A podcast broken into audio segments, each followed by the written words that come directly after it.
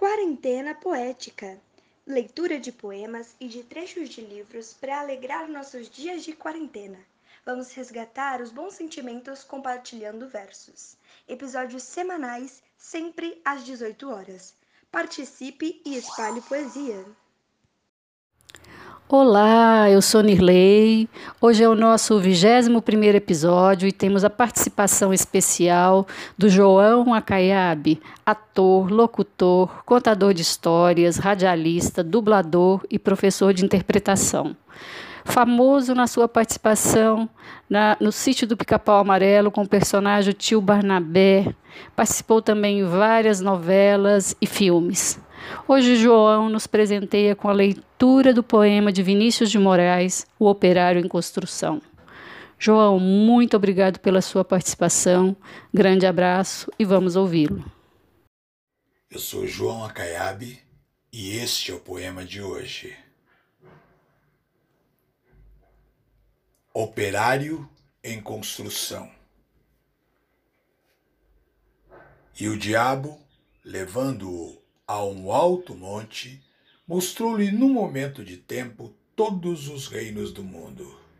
E disse-lhe o diabo: Dar-te-ei todo este poder e a sua glória, porque a mim me foi entregue, e dou-o a quem quero. Portanto, se tu me adorares, tudo será teu. E Jesus, respondendo, disse-lhe: Vai-te, Satanás, porque está escrito: Adorarás o Senhor teu Deus e só a ele servirás. Lucas, capítulo 5, versículo 5, traço 8. Era ele que erguia as casas onde antes só havia chão.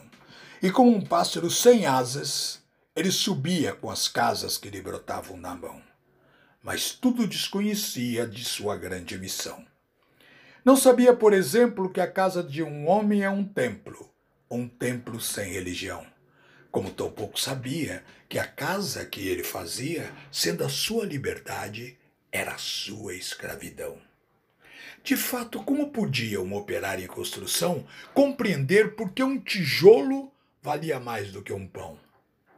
Tijolos ele empilhava, com pá cimento e esquadria, quanto ao pão, ele o comia. Mas fosse comer tijolo. E assim o operário ia, com suor e com cimento, erguendo uma casa aqui, adiante um apartamento, além uma igreja, à frente um quartel e uma prisão. Prisão de que sofreria não fosse eventualmente um operário em construção. Mas ele desconhecia esse fato extraordinário, que o operário faz a coisa e a coisa faz o operário. De forma que, certo dia, a mesa, ao cortar o pão, o operário foi tomado de uma súbita emoção. Ao constatar assombrado que tudo naquela mesa garrafa, prato, facão era ele que os fazia. Ele, um humilde operário, um operário em construção. Olhou em torno. Gamela, banco, enxerga, caldeirão, vidro, parede, janela, casa, cidade, nação. Tudo, tudo que existia era ele quem o fazia.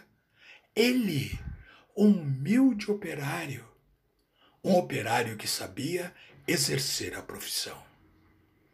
Ah, homens de pensamento, não sabereis nunca o quanto aquele humilde operário soube naquele momento. Naquela casa vazia, que ele mesmo levantara, um mundo novo nascia de que sequer suspeitava. O operário emocionado olhou sua própria mão sua rude mão de operário de operário em construção. E olhando bem para ela, teve um segundo a impressão de que não havia no mundo coisa que fosse mais bela. Foi dentro da compreensão desse instante solitário que tal a sua construção cresceu também o operário. Cresceu em alto e profundo, em largo e no coração, e como tudo que cresce, ele não cresceu em vão. Pois além do que sabia exercer a profissão, o operário adquiriu uma nova dimensão, a dimensão da poesia. E um fato novo se viu que a todos admirava. O que o operário dizia, o outro operário escutava. E foi assim que o operário do edifício em construção, que sempre dizia sim, começou a dizer não. E aprendeu a notar as coisas a que não dava atenção. Notou que sua marmita era o prato do patrão, que sua cerveja preta era o uísque do patrão, que seu macacão zoarte era o terno do patrão, que o casebre onde morava era a mansão do patrão, que seus dois pés andarilhos eram as rodas do patrão, que a dureza do seu dia era a noite do patrão, que sua imensa fadiga era a migada do patrão. O operário disse não e o operário fez-se forte na sua resolução. Como era de se esperar, as bocas da delação começaram a dizer coisas aos ouvidos do patrão, mas o patrão não queria nenhuma preocupação. Convençam-no do contrário, disse ele sobre o operário. E ao dizer isso, sorria. Dia seguinte, o operário, ao sair da construção, viu-se súbito cercado dos homens da delação e sofreu por destinado sua primeira agressão. Teve seu rosto cuspido, teve seu braço quebrado, mas quando foi perguntado, o operário disse não. Em vão sofrer o operário sua primeira agressão, muitas outras se seguiram, muitas outras seguirão. Porém, por imprescindível ao edifício em construção, seu trabalho prosseguia, e todo o seu sofrimento misturava-se ao cimento da construção que crescia.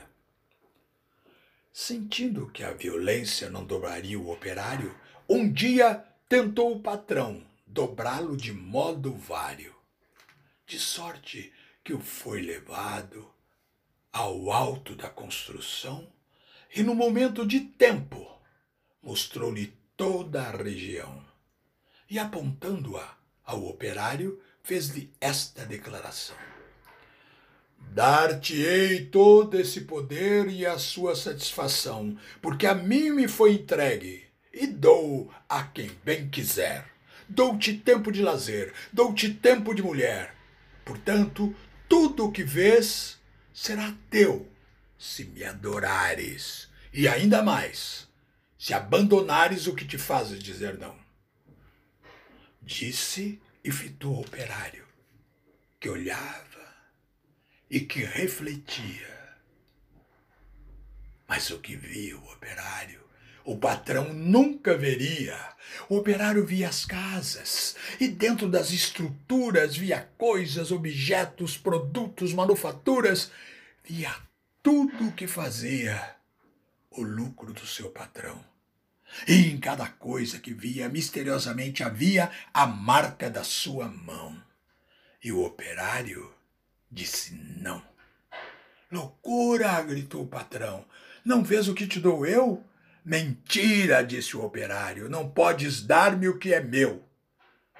E um grande silêncio fez-se dentro do seu coração um silêncio de martírios um silêncio de prisão, um silêncio povoado de pedidos de perdão, um silêncio apavorado com medo em solidão, um silêncio de torturas e gritos de maldição, um silêncio de fraturas a se arrastarem no chão, e o operário havia voz de todos os seus irmãos, os seus irmãos que morreram por outros que viverão uma esperança sincera cresceu no seu coração.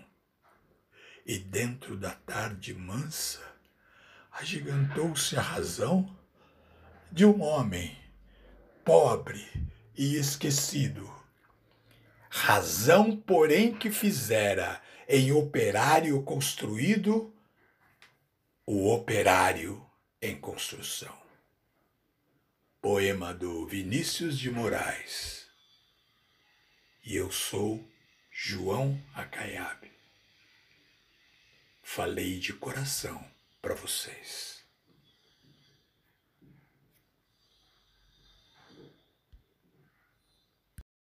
Gostou da quarentena poética? Divulgue, compartilhe, espalhe poesia, leve os versos para outras pessoas. Quer participar? Nos encaminhe um áudio para o e-mail nirleioliveira.gmail.com. Conto com vocês no próximo episódio.